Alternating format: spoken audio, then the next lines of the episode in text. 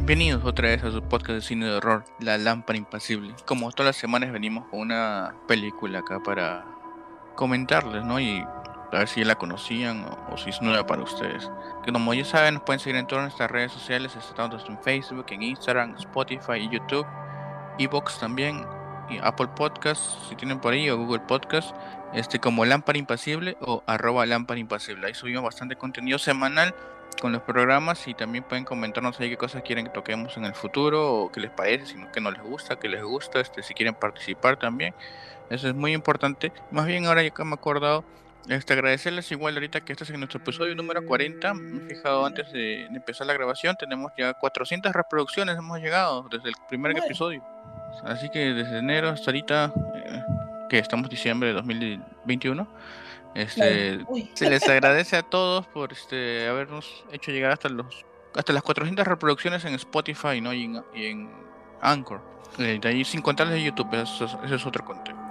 Pero igual, ese es un número grande que no, no al inicio de esto no pensaba, no pensaba ver llegar a eso. ¿no? Dije, ¿quién me va a escuchar? Dije, pero miren, así que nos, nos escuchan en, tanto en Perú, en Brasil, en España, en Estados Unidos, en, en Croacia, en Irlanda, en Alemania. Y últimamente, ahí he visto hace poco, sale Armenia también. Igual no sé, no sé cómo nos escuchen, no, pero ya. Fácil nos están poniendo ahí en, las en las este, salas de recepción para que escuchen la gente mientras espera su turno. En esta ocasión este, les acompaña nuestra amiga Sandra otra vez. ¿Qué tal, gente? Otra vez acompañando a Marcos. Estoy, estoy en mi deber. Aparte, esto a mí me desestresa, me gusta estar mirando así aunque ahora no he podido cumplir la tarea por una cuestión de que acá en mi casa están haciendo un montón de cosas. Y, pero de todos modos yo le dije, yo te acompaño, de paso me informo de la película. Y como le dije a Marco, voy a de todos modos dar unos pequeños datos de aquí por allá. O sea, yo he llegado a ver un remake de la película que va a narrar acá el amigo. no voy a decir todavía. Y me encantó. O sea, que uno dice, si este remake, que yo no esperaba nada, nada, nada de esto, eh, digamos, ha seguido una buena línea, como será la original, ¿no? Pero también fue mi sorpresa, sin decir el nombre, de que el original es otra línea. O sea, ambos directores han seguido su propio camino, por decirlo. Por decir así. Y ahora sí, Marco. Y ya, para que no esté en tanto misterio, como la semana pasada no les dijimos que íbamos a, tocar este episodio y hacer sorpresa. Y como ya mencionó Sandra, tiene es una película que tiene un remake, pero es una película de 1977, dirigida por Darío Argento. Ya con eso sabrán más o menos qué película es. Es Suspiria. En español se llama también igual porque no tiene traducción. Pero acá creo que dice alarido. Ah, eso no sabía. pusieron Siempre la he visto como Suspiria. Eh, sí, o sea, yo pensé que no tendría otro otro nombre, ¿no? Como es fácil de, decir o este, de recordar. Suspiria, qué buen, qué buen nombre. Suspiria, este, que como dato curioso viene de una novela que el director sabía, tenía ahí como inspiración, que se llama este... Suspiria viene de del libro Suspiria de Profundis, que es como su, un suspiro de lo profundo, ¿no? Es una novela de Thomas Quincy que está basado como en las tres madres, o sea, es como que un algo o tres madres que son acerca de la humanidad y todo eso. Es porque, aunque muchos no sepan, este, esta, esta película Suspiria es la primera parte de una trilogía. Muchos años en completarse por distintos motivos. la tercera parte fue del 2007. del 2007. Y la segunda fue en el año 80. Así es, unos tres años. Se dice que la tercera parte fue eh, protagonizada por la esposa y por la hija de Argento. sí. Esa, sí me gustaría mirar ya. No pude hacer mi tarea ahora, pero quiero que, quiero ver esta trilogía porque la historia es muy es muy atrapante. Tiene mucho que explorar. Yo la o sea, miré el remake y dije, esto está incluso está para hacer más películas o para hacer incluso una serie, ¿no? Ahora que las series tienen mucho más peso que muchas películas, es, es una historia que se puede inclusive no es que sea una continuación directa una con otra. Es vienen a ser, como estaba diciendo esta historia tras de tres madres, ¿no? Este, Suspiria es la primera, donde menciona, este, digamos, a la mayor de todas. De ahí sigue Inferno, que es este, la del 80, como dices, que trata acerca de la menor. Y de ahí este, sigue la del 2007, que es Mother of Tears, o la madre de las lágrimas, que viene siendo la, la madre del medio. Y es la que es protagonizada por su hija, bueno, Asia Argento. Y, o sea, sí tienen tres cosas distintas. Bueno, la más reconocida es Suspiria, de todas maneras, la del 77, la, la que, digamos, es la, ya una película de culto. Sí. Por muchas razones, o sea. Un otro dato curioso de esta, de esta película es que la música es hecha por Goblin, una banda este, rock rock pop, rock progresivo que le dicen este de Italia, que está con colaboración con Darío Argento que le dio unos arreglos para que le den el ambiente muy característico de esta película y quisiera ponerles la música acá, pero el YouTube no me deja, así que yo hubiera querido el copyright, pero les puedo sugerir que la escuchen, está en Spotify, he visto que han subido ¿Y qué tal es? Es muy bueno. Es muy bueno que este, este inclusive ha sido muy este, utilizado como base para películas eh, posteriores, ¿no? Inclusive dicen que en China se, han, se la han jalado, se la han pirateado y no han pagado derechos para algunas de sus películas. Pero muy buena, muy buena, muy buen soundtrack tiene esta película también. Bueno, es una película protagonizada por Jessica Harper, haciendo el papel de Susie Bannion, que es este, una estadounidense, que como dato curioso de ella, sus, este, Jessica Harper este, rechazó un papel de una película seguro muy famosa también para el público cinéfilo. Una película dirigida por este Woody Allen, Annie Hall, que es muy muy conocida. Pero ella rechazó al ver el trabajo de Dario Argento, dijo, no, yo quiero participar en esto. Y... Prefirió la de Argento. Sí, por el trabajo ya previo que él tenía. Eh, por el giallo, ¿no? El giallo italiano, que es este un género característico de esa región que trata más que nada acerca de este tiene tanto terror como este suspenso tiene algo de policial y, y es como es como el slasher también digamos el slasher italiano digamos algo así es el giallo es un género muy allá de, de, esa, de esa época a ver, yo, yo también quiero, quiero hablar más o menos de esa área. Eh, yo en general, o sea, el acercamiento que he tenido con películas así italianas no es mucho, pero sí ¿cómo puedo decir? Siempre me ha gustado ver videos que hacen análisis tanto de cine asiático de terror y que muchas veces te sugieren este tipo de películas porque marca, pues, ¿no? O sea, marca, no sé si decir la palabra hito, pero o sea, como tú dices, en ese género que se llama el giallo, envuelve un montón de, de, películas y de directores. Incluso hay actores que creo que están relacionados, o sea, solamente a ese género, se hacen conocidos por eso, ¿no? Y ha tenido una influencia tal que eh, en Estados Unidos también ah, les, les, les, gustaba ver este tipo de películas que muchos las, digamos, pueden relacionar con cintas de terror de serie B, ¿no? Eh, recordemos de que los americanos no les gusta ver películas dobladas, no les gusta, perdón, ver películas con subtítulos, entonces de todas maneras es bastante que haya llegado a ese, a, a ese público y de alguna manera lo hayan podido consumir, ¿no? Y que según he, revisado, ellos este,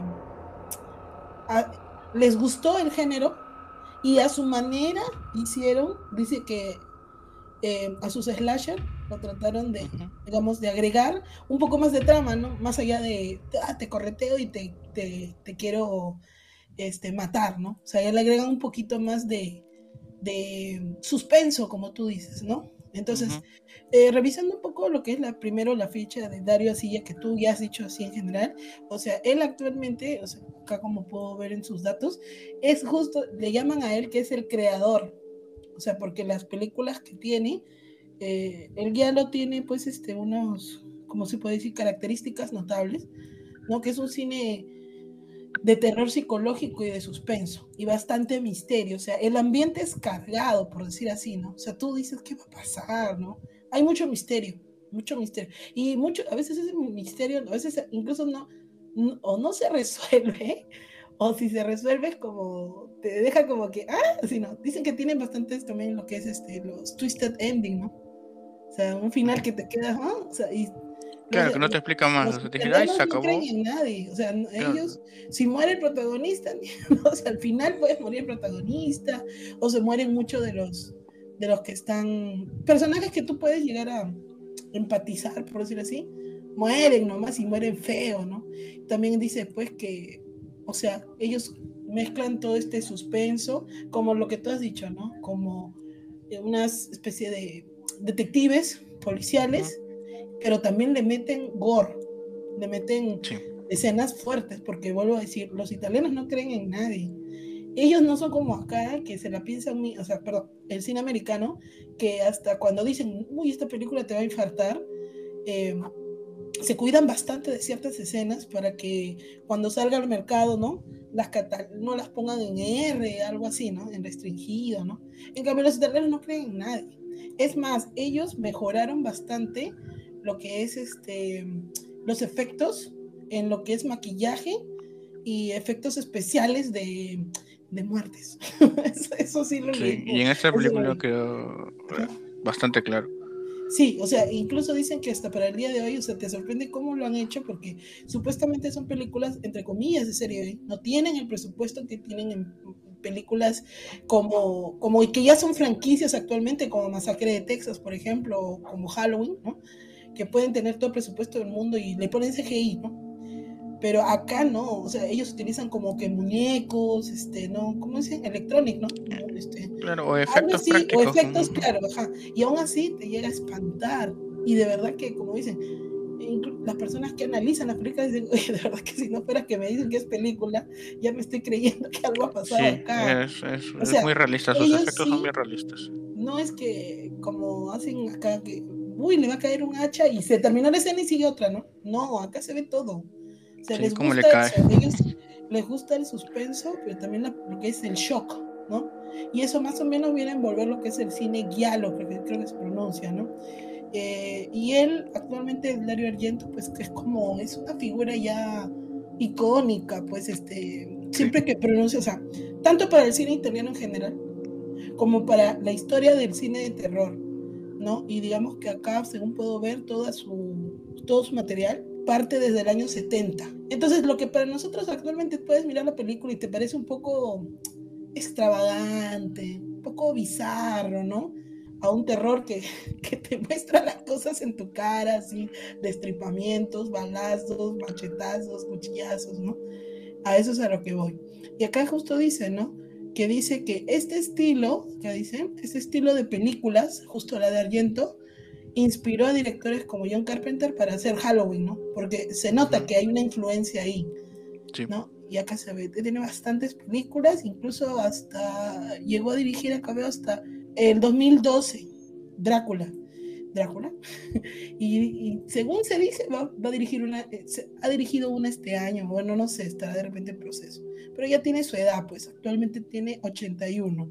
Y ya, y ya, pues, y entre, para finalizar, entre los directores que se destacan de este cine de guialo así, que lo he visto, está seguramente o películas que ya Marco ha hablado de eso, o en un futuro va a hablar, que son justo El Argento, este, Ruggero de Odato y Lucio mm, Canal, Lo Caníbal y Zombie 2. Que justo son películas, como digo, ¿no?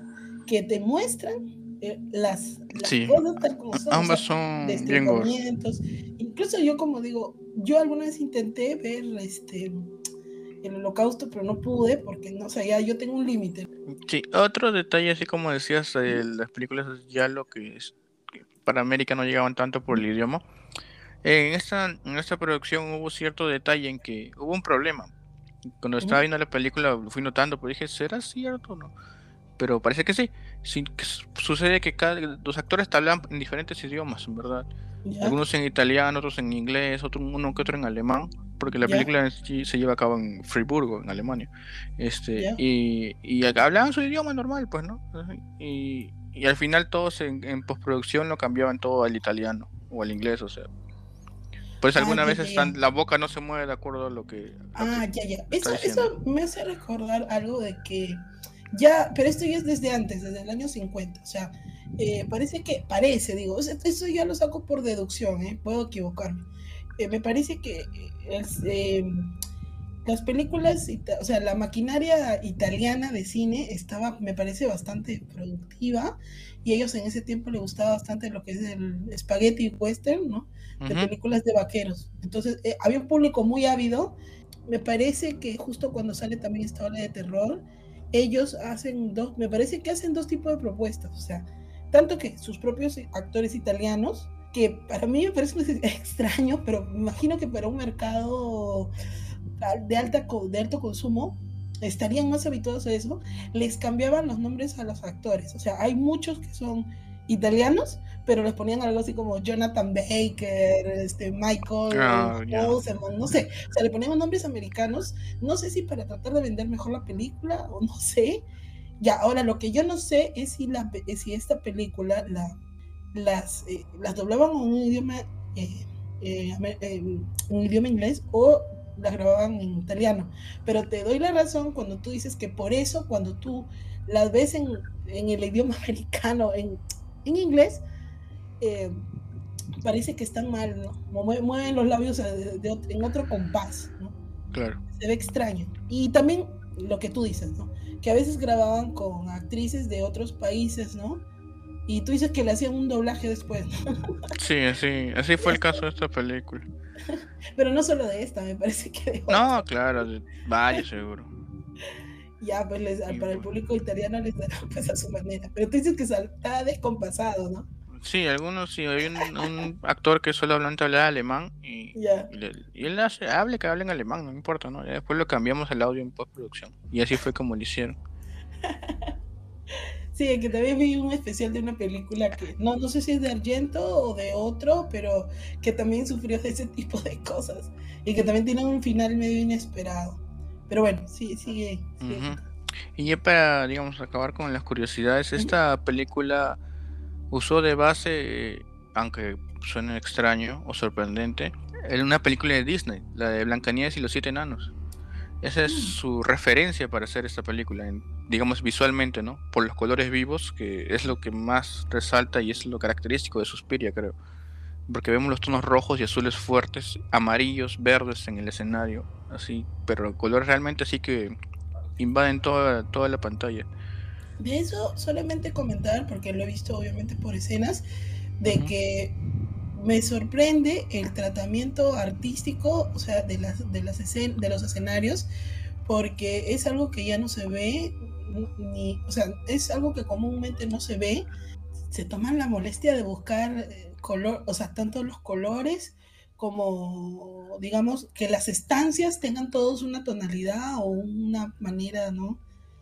No solo la tonalidad, o sea, incluso veo acá que las paredes tienen un diseño peculiar, las puertas tienen un diseño peculiar. Eh, la chica camina, a veces se ve en tonalidad verde, a veces se ve en tonalidad azul, a veces se ve en tonalidad roja. O sea, es algo que no se ve así comúnmente en películas de terror. O sea, acá hay una, una alta carga artística que tiene el director, ¿no? Y que hace que también esta película se destaque por eso. O sea, tanto por la trama ah, y por ese tipo de tratamiento y que digamos que, ah, que voy a comentar al final, la película, porque trata de buscar su propio camino también, la película no tiene, la película remake no tiene ese tratamiento, ¿no? Y acá esto te deja impresionado, impresiona bastante. Sí, es una de las que más cosas llama la atención. Bueno, eh, para no hacerlo más larga, vamos a comentar acerca de la película. Este, como les decía, este, trata acerca de Susie Bannion, que es interpretada por Jessica Harper, que es una bailarina, creo, de Estados Unidos, que llega de viaje a, Alemania, ¿no? A Friburgo, para, para un, con una escuela de danza. Y desde el principio, nomás en el aeropuerto, ya te van poniendo estos colores así que resaltan, y tanto la música de la banda Goblin, con el tema clásico de Suspiria, que cualquiera lo, ya, como digo, ya quisiera poner la capa que lo escuchen. Y como saben, pueden buscarlo ahí en YouTube, en Spotify, ahí está muy recomendable. Entonces vemos que ella llega a, luego algunos problemas que, que, pasó porque ningún taxi la quería llevar del aeropuerto a esta escuela y porque también hacía una lluvia, pero así lluvia fuerte. Y llega y vemos que toda la escuela es así, es un edificio rojo, así, rojo encendido, así como decía Sandra sobre los colores. Pero vemos que no le abren la puerta, ¿no? Como que no, ya muy tarde llegaste, ¿no? Pero con Skype, tocando el timbre, vemos que una chica sale, ¿no? Y le dice una lirio y azules y se va corriendo diciendo que no, me tengo que ir, me tengo que escapar. Y se va, pues, pero cierra la puerta pues, y la deja ahí afuera. Ya, ya no puede entrar. Entonces ella decide regresar al giro de hotel, ¿no? Porque no, no puede entrar, porque está en plena lluvia. Entonces acá la historia pasa esta chica que salió corriendo, ¿no? Que se llama Pat, que va al departamento de una amiga suya por un edificio más o menos cercano.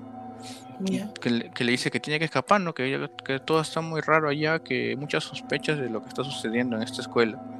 Entonces se va a dar un baño, cuando ve por la ventana, se acerca y como que quiere ver si hay algo más allá y una mano aparece por la ventana y la, y la, atrapa del cuello y la presiona contra el vidrio, pues, ¿no?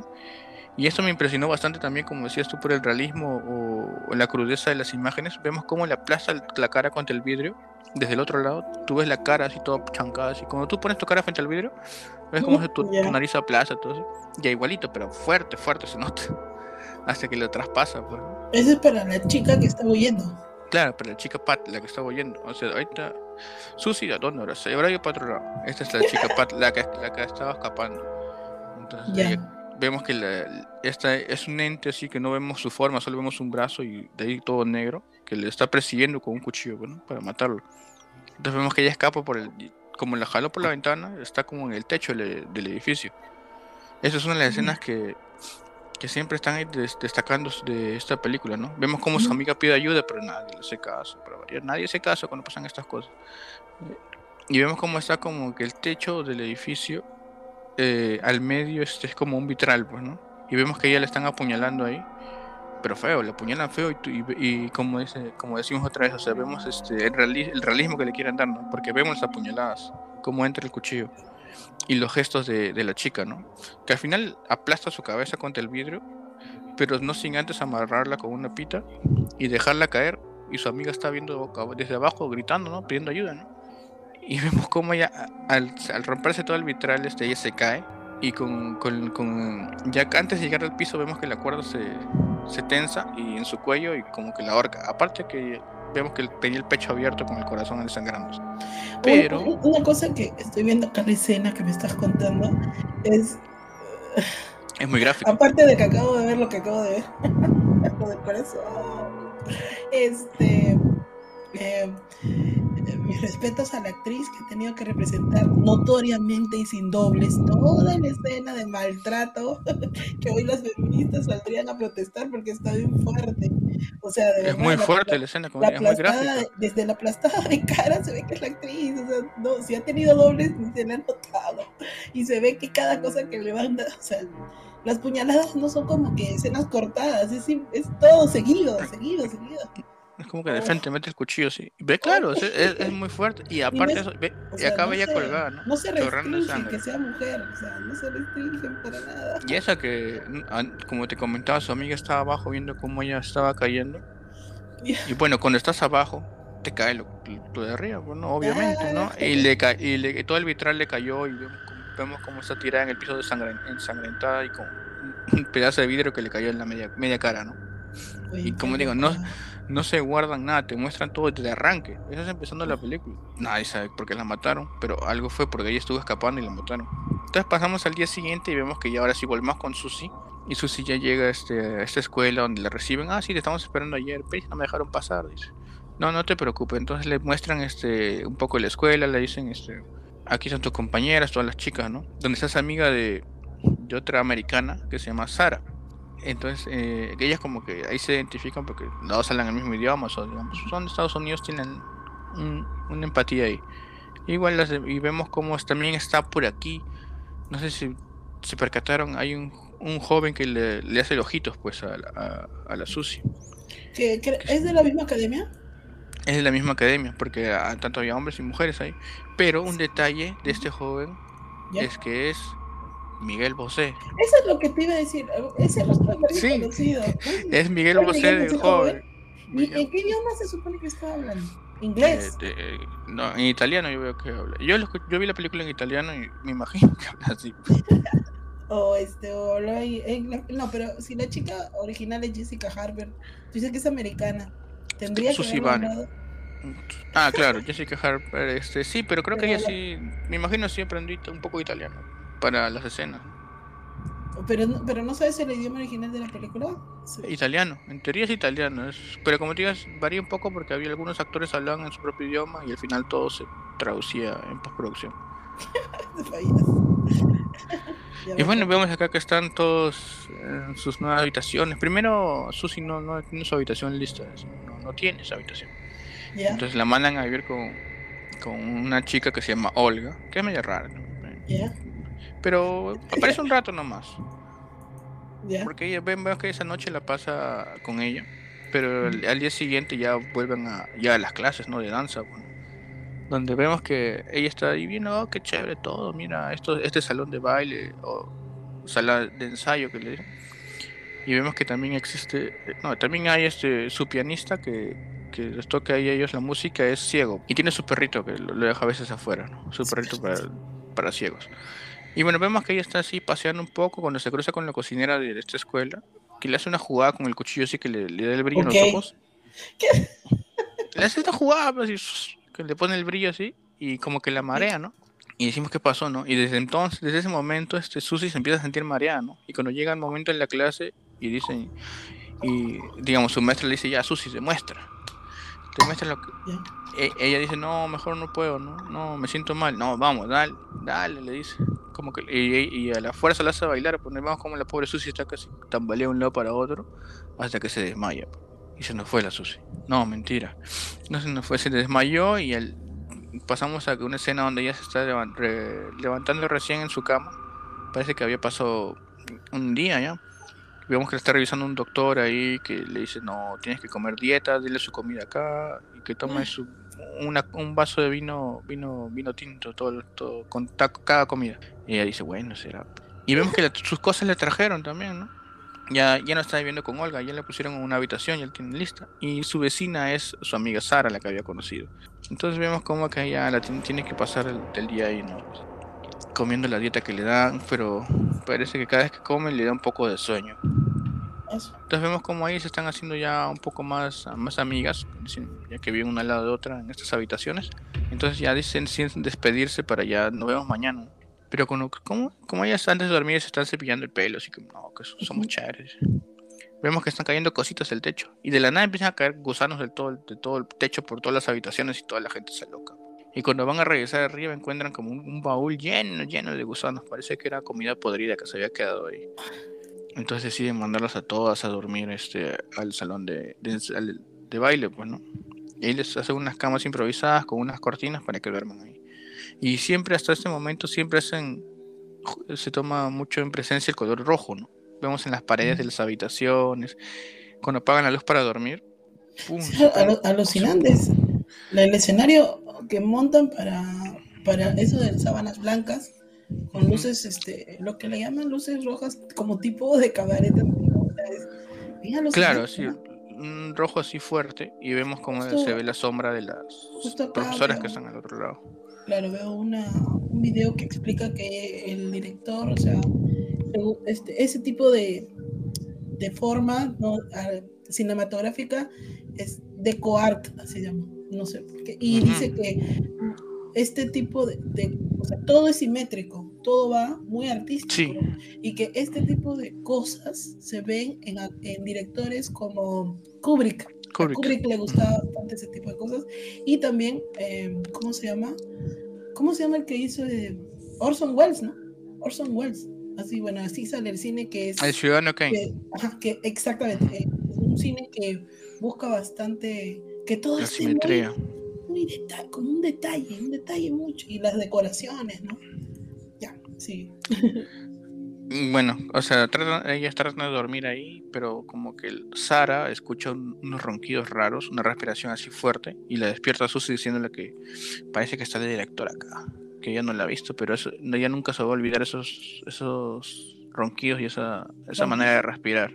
Ellas deciden seguir al día siguiente comentando eso, ¿no? Que Sara era amiga de esta chica Pat, que, de la que se había escapado y falleció en esta trágica y gráfica muerte. Y diciéndole que ella había escuchado cosas y que se había enterado de que algo raro estaba pasando, ¿no? Entonces decidió este, todo apuntarle a un cuaderno que se lo había guardado a ella, a, Sara, ¿no? Y Sara le dice, ya yo más tarde te lo voy a dar cuando vayamos a dormir para que puedas ver este que algo, algo está pasando por acá. Pero al regresar en la noche, este, le dice este que no, pero que no, no encuentra este, el cuaderno, ¿no? Y le parece muy raro, ¿no? Parece como que si de verdad alguien estuviera escuchando todo lo que pasa en esta academia, ¿no? Vemos también planos, o sea, subjetivos, como si alguien observara por dónde van ellas y todo eso. Entonces, al momento esto de decirle Sara que no encuentra el cuaderno, Susie ya había comido, ¿no? Y vemos cómo se estaba quedando dormida, no tenía fuerzas. Y Sara decide, este, decide, decide, decide, seguir a los pasos que escuchaba de las profesoras que nunca se iban de, de la escuela, pues, ¿no? Del internado. Entonces ella decide seguirlo, pero al, momento de que Susie se queda dormida, ella siente que están entrando a su cuarto también de ella. Pero no lo puede ver porque ella está con Susie. Entonces decide escapar, ¿no? Porque escucha pasos y voces. Y es como que ella es como que en un laberinto, en este estos escenarios de pasadizos grandes, techos altos. Ella trata de correr aquí y para allá, pero ve que la, siente que la siguen, siente, escucha voces hasta que ella se va al ático. Y donde está arriba ahí se, se esconde, pero un, alguien lo ataca desde las sombras. Nos vemos como unos ojos blancos con un cuchillo que sale y aquí atacar, ¿no? Entonces ella se encierra en otro cuarto, él traba la puerta y como que ve una ventana de escape, ¿no? Se va a ir por otro lado. Entonces ella pone unas cajas y unas maletas para subirse, se trepa llega a pasar por la ventanita, ahí voltea y ve una puerta, ¿no? Cae sobre unas cajas también. Y ve una puerta abierta donde sí es una escalera, ¿no? Ya se salvó, decimos, ¿no? Viva, hurra. Pero hay otro, un, otras escenas shock también de la película, porque ella al, bajarse de estas cajas salta y, y, cae sobre todo el piso que estaba cubierto por este alambre, alambre digamos, de púas. viendo acá. Y se, cae, y se cae sobre eso y y vemos cómo ella trata de girar, y cada vez que se mueve más se va enredando más. Y eso es algo muy fuerte, o sea, pues no sabemos que se ve fuerte, o sea, inclusive dicen este que en verdad sí se hizo daño un poco a la actriz, porque este, al, tratar de moverse. Por eso digo, mi, mi, respeto de estas actrices, las que han hecho las tomas seguidas, donde notoriamente no, no hay manera de que hayan puesto un doble ahí, porque no se ven tomas desde atrás, todas son tomas de adelante. y se, todo, se ve su rostro. claro, se ve su rostro y, es, un dolor real, digamos, y un pánico real porque ella sentía que se enredaba y nunca iba a poder salir de ahí. Hasta que vemos que ella ve a la puerta y empieza a gritar más fuerte, ¿no? Y hay una mano aparece y como que le corta el cuello de una manera muy gráfica. Vemos como algo muy horrible, sí, le, corta el cuello así, vemos como de, como dices Andrés, esos efectos prácticos que había en esa época. Efectos prácticos que funcionan muy, Como si de verdad era un cuchillo que abriera la carne y saliera la sangre. Que en estos casos, a diferencia de otras películas que la sangre a veces la vemos un poco oscura, acá la sangre es un rojo vivo, así ya se nota un poco falso puede ser, pero es como lo, que va con el tono de la película. Y bueno, ahí se nos fue Sara. Pues. La perdimos, la perdimos. Ya van dos, ya van dos. Y bueno, en la mañana siguiente Susie se despierta, pregunta por Sara y dicen que se fue temprano, ¿no? Que ya no hay nada en su cuarto, que se nos fue. Pero esto, antes de esta desaparición, esta, esta amiga le había contado a Susie que tenía un amigo que se llamaba Frank Mandel, que era como un profesor, así, un psicólogo, y que eran amigos nomás, y que se iban a ver el día siguiente. Lo llama y ella le dice que no, no sabe nada de Sara, y, y quedan para verse, ¿no? Para preguntar. Y con en la tarde ella va a verlo este actor es interpretado por, digamos, un actor conocido, digamos, ya en varias películas de terror y, en alguno que otro género. Es Udo Kier. Oye, es, es desconocidazo. él, es ahorita un actor, o sea, si les gusta el cine europeo, eh, él siempre, o sea, que te digo, puede salir aunque sea un segundo, pero siempre sale en las películas de Lars von Trier, que también le encantan las películas de terror, le gusta el género. Él también no cree en nadie, él muestra eh, sus películas son muy perturbadoras, la verdad. Y Udo Kier, que creo que hizo un Drácula, me parece, ¿no? Parece que hizo alguna vez Drácula o me parece. No estoy seguro. O sea, de joven sé que ha tenido una trayectoria fuerte y hoy en día es como que un actor que aparece de cameos en algunos lados, pero, o sea, tú lo miras y dices, no, este actor yo lo conozco, o sea, de alguna manera lo conoces de algún lado. Claro, sí, tú lo has visto por ahí alguna vez. Tiene una mirada muy fuerte, tiene una mirada bastante fuerte eh, Susi le comenta acerca de Sara y le dice este, que, bueno, que de repente alguna vez ha escuchado acerca de las brujas o esto, lo cual Frank le dice, este, bueno, puede ser porque este, eh, donde ahora esta escuela antes este, había una leyenda de que había venido una primera bruja de no sé dónde, que fue desterrada y cayó en, Friburgo, en Alemania, que se llamaba Elena Marcos, y que ella armó este, ahí su, como una escuela, pero con el tiempo la quemaron todo, porque la acusaron de bruja. Y luego se, se tumbó todo y se levantó esta nueva escuela que es donde estás tú ahora. Y él le dice, ah, ah, entonces qué raro. Entonces él decide presentarle a un amigo suyo que estaba justo ahí, que es especial, especialista en este tema de ocultismos y magia, y se llama el profesor Milus. Entonces ella le, ella le pregunta, ¿no? Si creen las brujas. Él le dice que claro, que sí, que ellos son este el mal, que se le buscan el mal. Así le dice, así se, así se lo vende. Y que este las brujas siempre están donde hay una, donde está la mayor, digamos, o sea, como la reina o la, ah, jefa. Hay una bruja Claro, y la jefa y se juntan siempre todos eh, con ella para luego expandirse, como, como las abejas, digamos. Mm. Entonces dice, qué raro le Entonces, y, entonces, bueno, Susi decide regresar ¿no? a, la escuela, ¿no? Y no encuentra a nadie. Y dice, no, todos se fueron al teatro. Y ella dice, pucha, se, se fueron, pues todos se fueron, le dejaron a ella. Ella va a su cuarto, a su habitación y decide botar la comida, ¿no? Diciendo que algo, algo extraño puede estar pasando. La bota y ahí es donde viene una super pelea con un, con un murciélago que entra por su ventana. por su ventana entra un murciélago. Y se empiezan a pelear un rato hasta que ella lo mata. Entonces con esto, con esto ella, se acuerda de este, lo que le dijo este Sara, de que las profesoras nunca se iban. Entonces ella decide seguir, seguir estos, estos pasos que escuchaba, ¿no? Como para, digamos, con eso ubicarse donde podrían estar. Ya vemos cómo pasa, va los pasadizos de aquí para allá. Acá tres todos apreciamos los colores que dan para estas escenas. Cuando ella llega a una habitación donde. que ya no tenía otra puerta, ¿no? Que era como una habitación redonda. entonces ella ahí recuerda las palabras que para ella no tenían sentido en su momento, que le dijo la chica Pat, hablando de los. De un lirio azul y que era la. que encontró la puerta, la llave.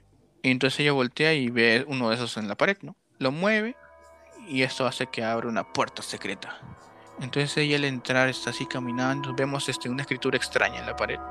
Hasta que llegamos, llegamos a una parte donde vemos a la, no la directora, sino como que la, la otra persona que, que, también estaba a cargo de la escuela, diciendo, diciéndolo a otras personas, que encuentren a esta chica que ya debe morir, que ya no va a lograr, ¿no? que ya debe morir y morir y morir, así. asusta a la pobre Susie, ¿no?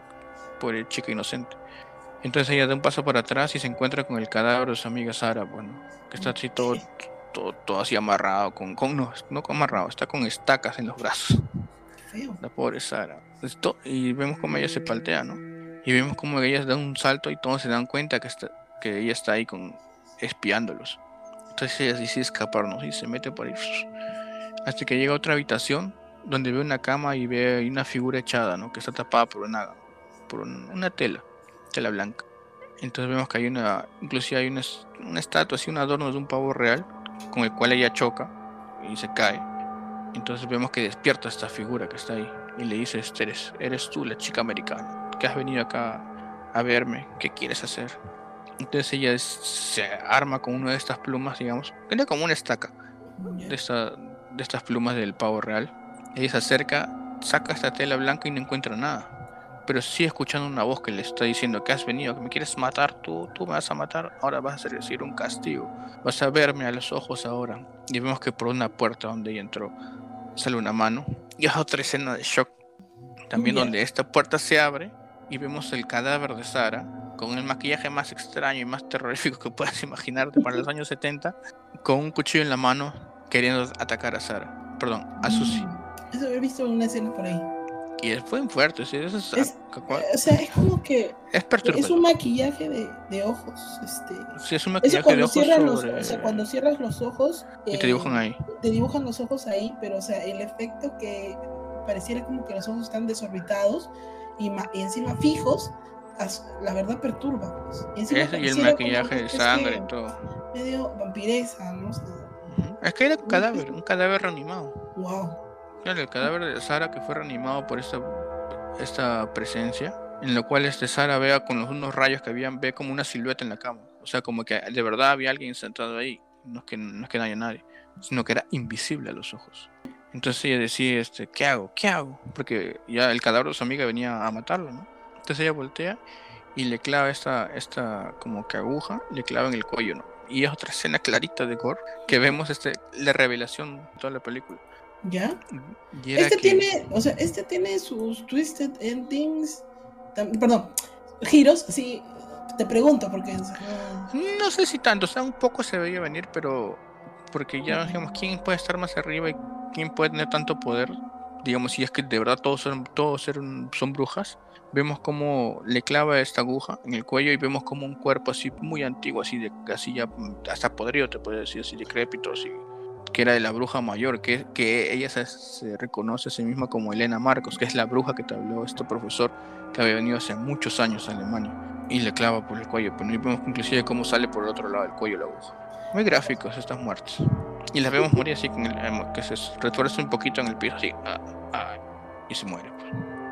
Y la pobre Susie hace, pasa lo que pasa siempre que muere el, muere el jefe final. Se cae todo, se cae todo. Y como en la casa de cera. Claro, ahí está un ejemplo como en la casa de cera. Entonces ella decide salir corriendo, pues no, sale por, por la puerta. Entonces se cruza con esta con estas todas estas personas que estaban también de, la escuela, que eran brujas, y vemos que al matar a la jefa, a la reina, este, todos empiezan a morir igual también, desangrados. Parece que lo que ella sufría, sufrían todos y vemos que todos empiezan a morir, ¿no? Y empieza a correr, ¿no? Mientras está cayendo toda la escuela y se empieza a salir de acá para allá, se escapan, hasta que llega a salir por la puerta principal en toda la lluvia y vemos como ella al final sale y como que da una sonrisa de un respiro, de respiro, ¿no? Como que ya, ya se acabó, ¿no? Y al final explota una ventana y escuchamos los gritos por dentro de toda la gente que está muriendo quemada, porque todos se prendieron llamas. o sea, cuando eh, esos, esos finales, como tú dices, de que muere, muere el final y ya reventó todo, literal. Claro, no te explican nada, ¿no? se murió y no, nunca sabemos si Susie llegó al aeropuerto, si, se cansó. que en la primera película de Dragon Ball, cuando matas al malo se cae todo el castillo y uno se queda. ¿Qué, ah, ¿qué tiene que ver una cosa con la otra? Pero creo que, que... que el poder, o sea, ese energía súper negativa, súper cargada de ese ser que probablemente tenga muchos años en la Tierra, este, eh, o sea, se va ahí, pues, ¿no? Una, claro, una implosión. Por eso mismo todas las personas que estaban, digamos, este, relacionadas a esta, esta bruja, se mueren también, pues, ¿no? O sea, pierden ese poder, pierden esta... que se les va la vida. Es como cuando muere la reina se muere el panal, algo así. Algo así, se quedan medio pues estos no se quedan. Y acá, estoy, viendo, acá estoy viendo que es como. También me recuerda un poco a The Craft, de Brujas del, del año 90, ¿no? Que el viento como que se las lleva el viento, una cosa así, ¿no? Una vez que sucede la muerte de la abeja reina, por decirlo así, este, todo va explotando. Pues sucede este, como en Carrie, empieza a llover torrencialmente. Y según ella ya, ya está todo librado. y acá veo que se incendia la casa. Toda una desgracia. Toda una desgracia, sí, al final. Pero ella se va tranquila. Cuando salió el de, del edificio, ya no es conmigo, dijo, se fue. Y ahí se acaba la película. Ay, ya. Me libré de esto. Y así acaba Suspiria. Que también tiene un final un poco extraño, o sea, agridulce, ¿no? Como que dice, ya me libré, pero se cae todo en esto. ya no tiene que ver con ella, claro. No me asunto. Claro. Pero muy interesante, muy interesante desde el nivel, desde el punto de vista, sobre todo, como te digo, el artístico, de los decorados, las paredes. Y, según lo que he revisado acá, en la casa sí existe. O sea, esa casa es una casa alemana, creo que de arte o algo así, o de baile. Sí. Y la fachada la recrearon. La recrearon. Ah, no, ah, actualmente la, casa en Alemania es, propiedad de un banco. Pero bien, unos colores bien vibrantes, ¿ah? O sea, eh, no es típico, no es típico que en una película de terror que obviamente los directores prefieren un filtro entre sepia o, o, que los filmen casi todo. O una moda que era típico azul, tonos azules, verdes, una época hubo que eran así. Este, Pero esta no. Esta no, esta tiene colores vibrantes, es extraño, no es, no es, no es típico. Y cada escenario, o sea, cada escenario, cada pasadizo, cada pared, cada habitación tiene mucho trabajo. Tiene, o sea, es como que todo está con, ¿qué te puedo decir? Con murales. Las ventanas tienen un, y, tienen una razón de ser, digamos, ¿no? Y tienes razón, también vi acá de que se habían basado un poco en Blancanieves, cuando corren, eh, como cuando corren el bosque, así toda asustada, ¿no? Y veo que la actriz me recuerda un poco a las muecas que hace Amelie, de Amelie Poulain, porque, o sea, todo pone ojos grandes, pone como... El susto, pues. Oh, así de... Oh, y justo esas expresiones que también se ven en heroínas de Disney, así de... Oh, así de inocencia, Incluso dice que Darío Argento su, idea era hacer la película que las protagonistas, o sea, todas las actrices tengan 12 años. Pero lo que, lo que leí fue que su papá le dijo, "No, estás loco." Lo que leí fue que claro, este la protagonista que tiene así que de, oh, de, siempre estar así en completa expresión de, de sorpresa, así de oh, de un cervatillo espantado, así como dicen. Em, dicen que el guion está hecho como para niños, y si te das cuenta, las chicas que tienen la edad de la, de la protagonista, que pongamos que tengan 18, 20, o un poco más o un poco menos, eh, todas actúan como niñas, se pelean como niñas, se sacan la lengua como niñas, están como que, ay, es que no me cae tal, o sea, eh, la actuación es como el, el guion se mantuvo, sí, claro. ¿No? Eh, sí, pero este, ya si, te das cuenta, este, en las puertas todos los picaportes, todas las cerraduras están un poco más arriba de lo normal. Para aún dar esa, esa sensación de que ya son ah, chiquitos. Se salió con la suya. Pero sí, muy chévere la película. tiene, sus tiene bastantes momentos así que se te van a quedar grabados. Y aparte de todo lo visual que es tanto en iluminación este, y en las expresiones que tienen las actrices, muy, muy chévere una historia no tan wow, digamos, porque es una historia muy lineal y con no, no muchos, digamos, así, este, plot twist, como le llaman. pero, Su, valor es el artístico. El artístico es. De todas maneras. Y, y las muertes. Las muertes, la, la, ¿quién tanto tiene visualmente, musicalmente? Y las muertes son muy gráficas, muy gráficas. Si tú a alguien que no está preparado mucho para el terror, le haces ver eso, no le haces dormir. es, probable, es, probable, es probable, Algo un poco sensible lo vas a dejar medio pensando en la vida. Sí, es probable, o sea, sus, escenas de muerte sí son fuertes, inclusive para, para estos tiempos. no, por eso te digo.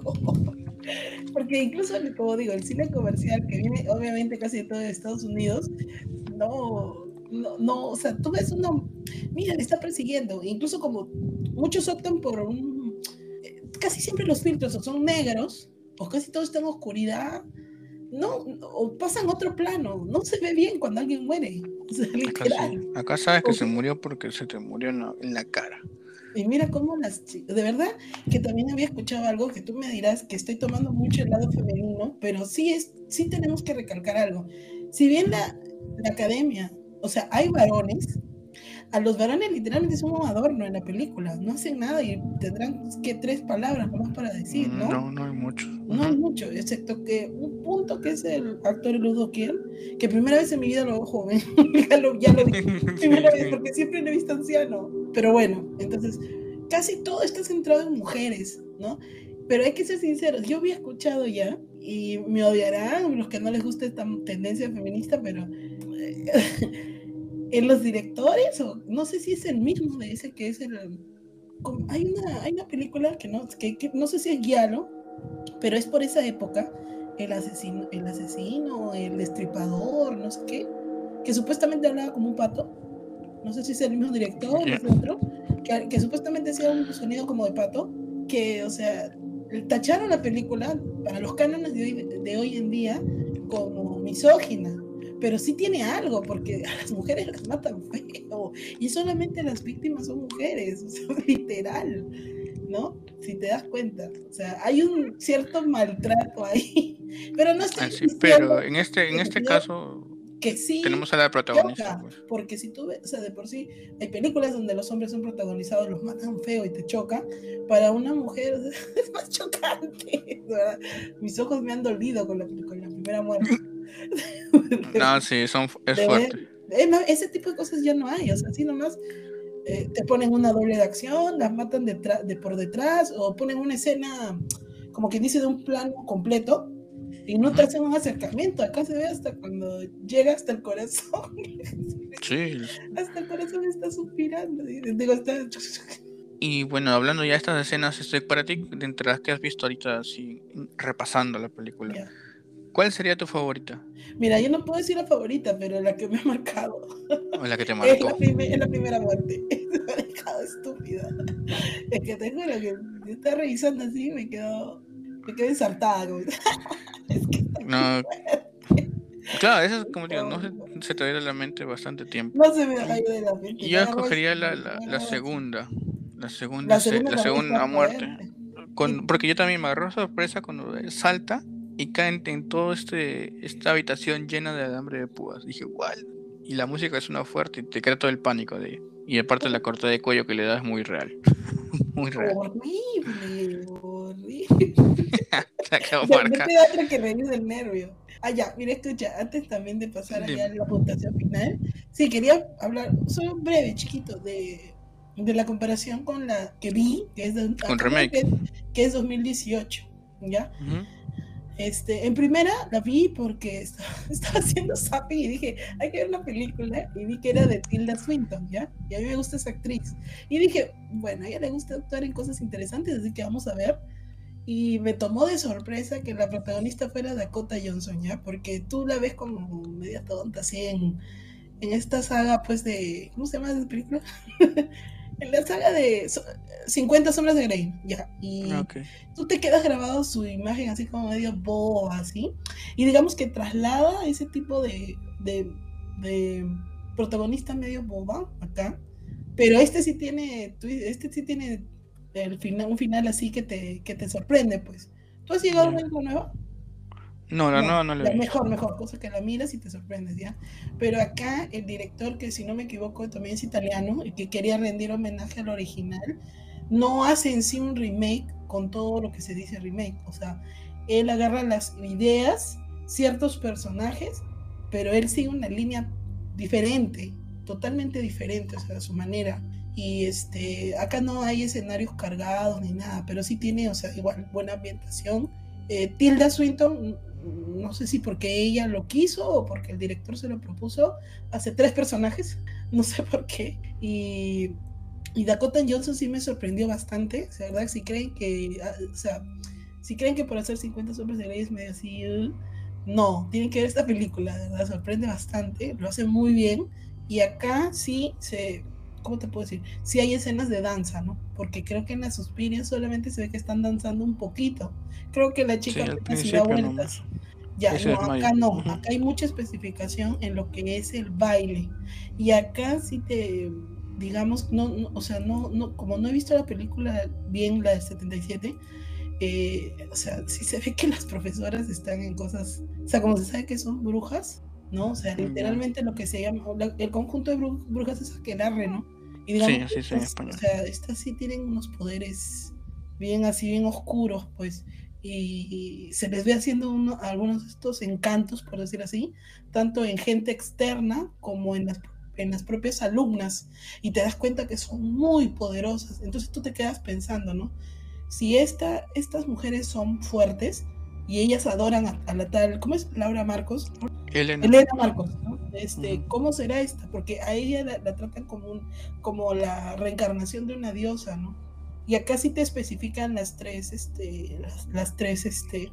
¿Madre? Las tres madres, las tres madres, ¿no? Y esto hacia el final, o sea, es la clave, digamos, ¿no? Ahí tendrías que verlo, cosa para que te lo veas, pero también es tenebroso, ¿no?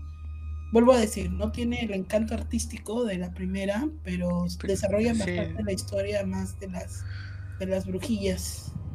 Claro, tiene otro enfoque la, tiene la historia. un casting de, chicas. Está la Chloe Moretz, está Dakota Johnson, está Tilda Swinton, ya saben que es una actriz, una super actriz. Y bacán, me, encantó y dije, pues, quedan, quedan pendientes ver la original. Que por escenas me, me, dejado, me dejado, y me queda pendiente escuchar la música. Porque la música es muy buena.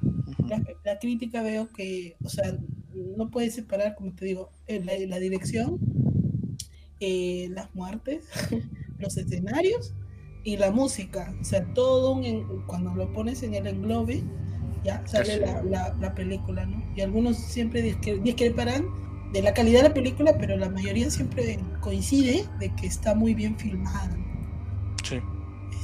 Y ahora sí.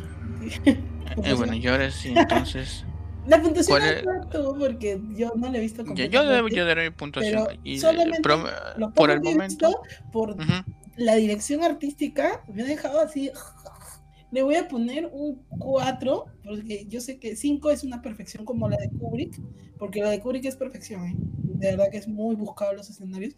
En esta me ha sorprendido mucho, de verdad, o sea, la, la forma en que, sobre, tú dirás que parece tonto, pero en la forma en que van a dormir y apagan la luz, y luego se ve al otro lado que están las profesoras. La- ya la vi roncando a la mujer, es como que, wow, o sea, ta- es en tan pocas, o sea, con algo simple te llega a crear un ambiente tenso, pues, ¿no? sí. De ¿Por qué duermen la- las alumnas así pegadas, solamente separadas con una fina sábana, ¿no? Sí, o sea, te crea un ambiente ahí. Eso sí, eso ahora, ese tipo de cosas no ves así nomás. Y por la decoración, ¿no? O sea, hasta sus 4.5 nomás. Y ya me faltaría escuchar la música y todo eso. Fuera de eso, este, la trama es bastante interesante. Como vuelvo a decir, la, la nueva explora mucho más esa trama. Y las muertes, Dios mío, las muertes. Sí, no, no vas a dormir eh, no, no, sí voy a dormir, pero me ha dejado, me ha dejado sorprendida. sorprendida. Ya, a ver, ahora sí. Y eh, yo, yo, le doy un 4.75 más o menos. Uh, O sea, sí, sí me ha sorprendido bastante, me ha gustado bastante, como, ti, como tú decías, to- todo lo que engloba, ¿no? Tanto la dirección, la fotografía, la música, las actuaciones. Todo eso engloba un- una, una película que tienes que verla sí o sí. Es, es- donde tú vaya que la busques, ahora la voy a ver, no te preocupes. siempre te van a recomendar, siempre te van a recomendar eso en todos lados. Así que de misma manera yo Sí. se la recomiendo a todos. No, No dura mucho la película y te Una mantiene te una hora y 39 minutos, creo. Ujú. Y te mantiene enganchado y aparte de engancharte con la historia, te engancha también con, con lo visual, ¿no? Y eso te va a dejar ahí apreciando cada cuadro, cada escena, te va- vas a quedar ahí siempre encontrando algo nuevo. Y sorprendiéndote con las muertes, claro. Una Pero ya sabes. Una pregunta inocente. Acá en Dígame. Perú, que no creen en nadie y que han estrenado, incluso creo que han, han, han estrenado el Cien Pies Humano en el Cinestar. Este, mi pregunta es, este, ¿han estrenado en televisión local, tal vez un, en Canal 12 en la madrugada, esta película? Te pregunto. Eh, que no recuerdo exactamente, pero me imagino que sí. Fácil en el canal Pero en 2 un, cana- sá- o un sea, sábado. En canal local, ¿eh? En canal local. Claro, claro, en canal local. Porque creo que Holocausto Caníbal o algo así sí lo han pasado. No, se, nueve. pa- se pasaban Acá no, Hellraiser. creen, acá este, no creen en nadie. O sea, acá. Yo creo que te- sí. Ni te avisan, ¿no? Ni te avisan y, y las pasan nomás, ¿no? Y el que chapó, digamos, el, el canal, a, a, digamos, a las 11 de la noche, así, se llevó su trauma de su vida. Y ahí, quedó, y ahí quedó, ¿no? Y ahí quedó. No, yo me imagino que sí, un sábado en la noche. Deben haberla pasado, pero me imagino en la década de los 80s, inicio de los lo que voy, 90 eso es a lo que voy. Porque yo O sea, sospecho que algunas las han pasado, ¿sí o no? Sí, sí, siempre las han pasado. La mayoría de las clásicas las han pasado. Así que yo creo que sí. A ver si alguien se acuerda de eso. Un par de, o sea, un par de fuertes han pasado acá, ¿sí? Un par de fuertes. sí. Porque yo me por ejemplo- acuerdo que una película que yo vi ni- de niña y me echó. eh, Ahí sí, ahí sí ya quedé ya con un trauma así que con psicólogo lo vamos a sacar. Es una película que la vi, pero así por casualidad, o sea, revisando, pero no me acuerdo si es la que tú dices Zombie 2. Es, es una especie de, de holocausto caníbal, pero no sé si se llamaba holocausto caníbal, pero tiene una trama similar. En donde van una serie de, una especie de exploradores, turistas, Hay, es, es que hay varios. una isla. hay hay si bien- Ferox. Creo que esa es, creo que Sí. esa es. Ese es, salió después de la causa caníbal. No, es que Creo es que un- hay como una pelea con acá y fue como que, ¡ah! ¡Qué horrible! Por cierto, algún día vas a narrar esa película que también, ojo, mira, yo mis, cuarenta y tantos años, es- este, la vi solamente en un resumen y me traumó, que es una, Sí, pues. ah, escúchame, es italiana, eh, como un hombre que tiene pinta de zombie, pero no sé si es zombie o es un asesino, un zombie, y que está como en una especie de isla, y él es caníbal, y, la, y hacia los finales se, agarra sus tripas ah, y se las come. como que, la, buscaré, la voy a buscar a Fue la única que he visto que tuvo el atrevimiento, ni siquiera en las modernas los he visto. que, se, eh, ah, que, se, come la mujer y se come a su bebé. fue como que. ¡ah! Y esta película es del año 70, pues. ¿Y la viste en.? Y el actor, y el actor dijo que no. No, no lo vi en televisión. Ah, Hay esos canales que hacen resúmenes de películas y dicen, día de hoy te presento esta película. Yo la miro así de, ¿qué gesto? Y el actor ya que ya está viejo, pues ya está viejo, dijo, solo me recuerdan por esa escena. Pero creo que es Yalo también, creo que es Yalo. Lo voy a buscar, lo voy a buscar. el horror. Te voy a pasar el canal para que para lo revises, ajá. Porque de ahí he aprendido varias, varias películas choqueantes. Choqueantes. Ahora sí. chévere. Y bueno, esto ha sido todo por esta semana. Esperemos que les haya gustado nuestro resumen de o review de Suspiria. Y se han entrado de cosas nuevas y se animen a verla y no a pesar de las muertes y todo se van a entretener bastante y van a aprender algo nuevo. De todas maneras. ¿Y, tú vas a seguir una películas así italianas o vas a saltear alguna por ahora? O sea, vas a seguir con otra. o sea, digamos. Ah, no, ahorita va, ya va a ser variado.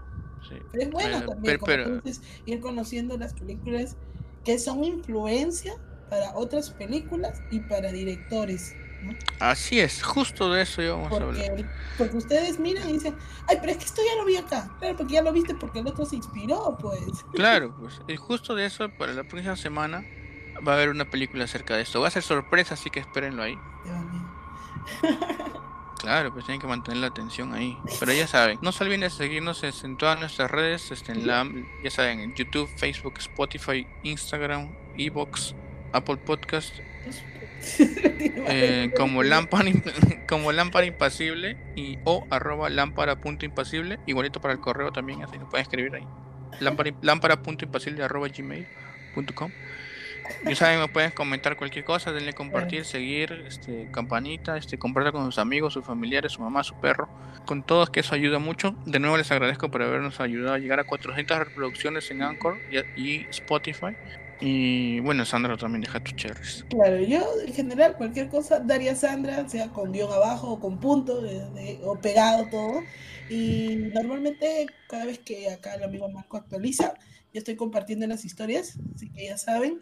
Y nada, este, acá apoyando, porque yo también digo, paso, aprendo, miro cosas nuevas para mí, nuevas, nuevas viejitas, pero nuevas.